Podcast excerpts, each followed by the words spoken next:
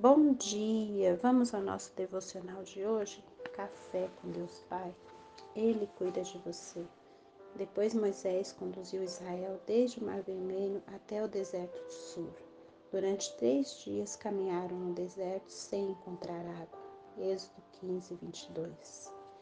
Essa passagem se dá logo após o povo de Israel atravessar o Mar Vermelho, ao fugirem dos egípcios que os perseguiam. Este é um dos milagres mais emblemáticos registrados na Bíblia. Pois imagine só o mar se abrir na sua frente, para que você saísse a salvo de uma perseguição.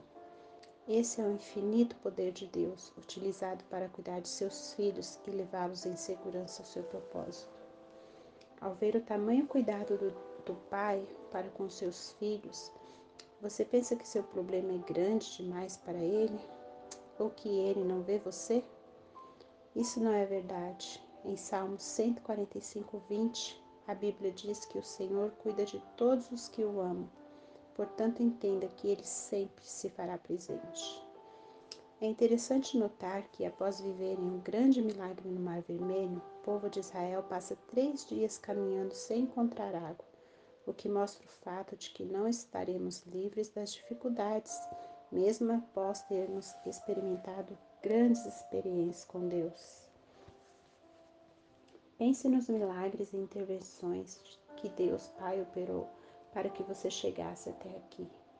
Talvez alguns, alguns você nem sequer tenha reconhecido ou percebido, mas o fato é que você resistiu a tudo isso, porque nunca esteve sozinho, ele sempre esteve com você.